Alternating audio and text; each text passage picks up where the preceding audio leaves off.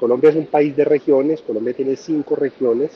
podríamos decir que como algunos lo catalogan, este es un país de países,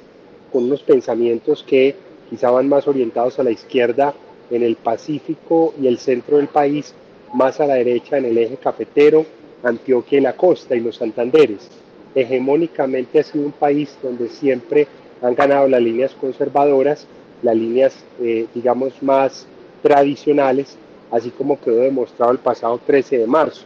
donde ese, comillas, mercado político en que tú hablas, o esa ciudadanía que tradicionalmente vota en Colombia, que no sobrepasa el 53% en presidenciales y el 43% en las congresionales, es un público muy diverso, donde creo yo que hay eh, tres sectores fundamentalmente, un sector urbano-urbano, un sector urbano-rural y un sector rural-rural. El urbano-urbano, centrado principalmente en las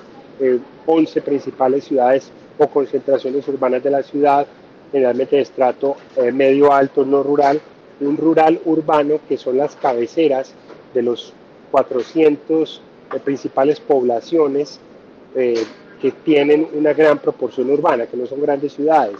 y un rural-rural, que es más la presencia en corregimientos, caseríos, territorios como la Orinoquía, la Amazonía, donde hay menores niveles de población, más niveles periféricos, menos presencia del Estado y más notoriedad de ese Estado centralista que no dispersa recursos a otras zonas del país, todo ello matizado bajo el tema de unos niveles grandes de pobreza, como les decía ahorita, de un gran déficit fiscal y una deslegitimación por parte de los ciudadanos, como está ocurriendo en toda América Latina, de las principales instituciones, como la iglesia, los medios de comunicación, las Fuerzas Armadas, que antes eran impensables para eh, la sociedad, que instituciones como estas perdieron el prestigio como lo tienen perdido en este momento, y donde aparecen una serie de movimientos rebeldes, juveniles, un pensamiento, sobre todo de millennials y centennials,